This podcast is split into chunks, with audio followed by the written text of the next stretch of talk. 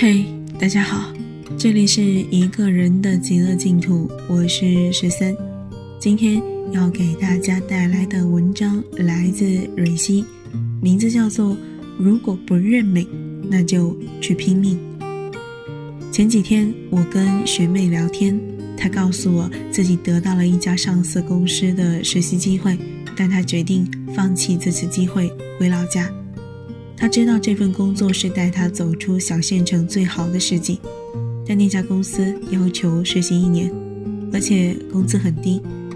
他说：“父母供养他念完大学已经很不容易了，他实在不好意思工作了，还张嘴跟父母要钱。”聊天结束时，他很心酸地自嘲说：“我的原生家庭就这样，我得认命。”这几年关于原生家庭的讨论甚嚣尘上。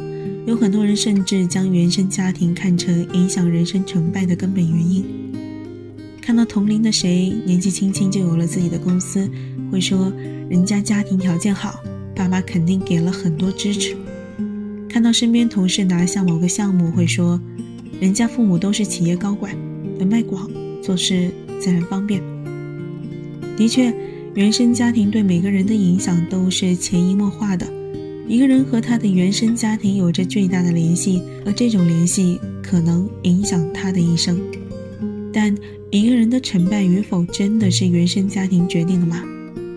根据真实事件改编的电影《风雨哈佛路》中，女主角丽丝，父亲酗酒，母亲患有精神分裂，她从小就跟着父母居无定所，靠着偷窃乞讨生活。她的原生家庭简直像地狱一样可怕，但丽丝并没有就此认命。为了从原来贫穷窘迫的环境中脱离出来，他拼命学习，最后考上了哈佛，从顶级学府毕业，逆转了自己的人生道路。丽丝说：“我和其他人来的世界不一样，我没有退路，我要更努力，更努力地把自己推到另一个世界中去。原生家庭只是每一个人无法选择的人生起点，但从来都不是我们的终点。”很多时候，你对原生家庭的态度，决定了你的人生将走向什么地方。能不能从贫苦逆境中走出来，更多的取决于你自己的勇气和决定。我们每个人身边都有这样的朋友，因为不想给父母增加负担，在最有冲劲的时候放弃梦想，选择一份有稳定工资的工作。有一句话说：“富人思来年，穷人顾眼前。”贫穷让很多人在面对问题时以解决眼前问题为首要任务，令他们容易陷入对父母的歉疚和自责中，进而把回报父母这件事看得太过着急。我大学学费一年一万五，这对于在人均工资不到三千块环境里长大的我来说，简直就是天文数字。我觉得自己根本不可能攒下这么多钱还给爸妈。对比之后，我决定放弃报考。去打工，是我妈及时阻止了我。她说：“就算砸锅卖铁，也要让我去念大学，因为只有这样，我才有可能脱离现在的生活环境。”她不希望看到我将来过和她一样的生活。我们总以为贫穷是物质的匮乏，其实贫穷最可怕的地方是它让人害怕挫折，害怕想象，害怕憧憬美好，不敢走出自己的舒适圈。这世上从来没有谁是一帆风顺的。如果你也正经历着失意的人生，别怕，别退缩，去战胜它。希望我们每一个人面对逆境都不惧怕失败，也不一味抱怨，而是能勇敢的去尝试。失败有什么可怕？试都没试过才是真的遗憾。好啦，今天的文章就给大家分享到这里。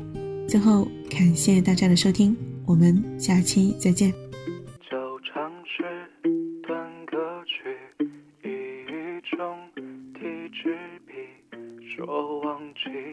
空欢喜，惜最后落下的雨滴。断摘问藏心底，旧往昔你可都记起？不归人，无归期，久别后愿不再相遇。梦中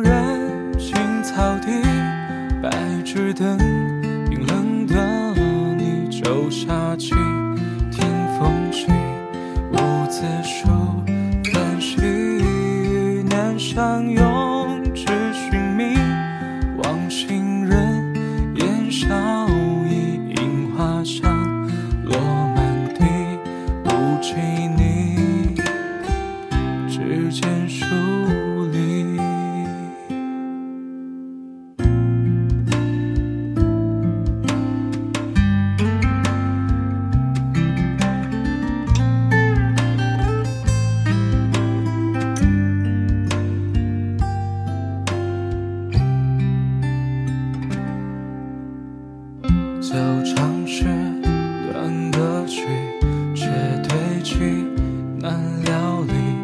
负心起风抓起，离别后散落的泪滴，柳叶长细自语。你来过，枯萎了夏季，不觉伤。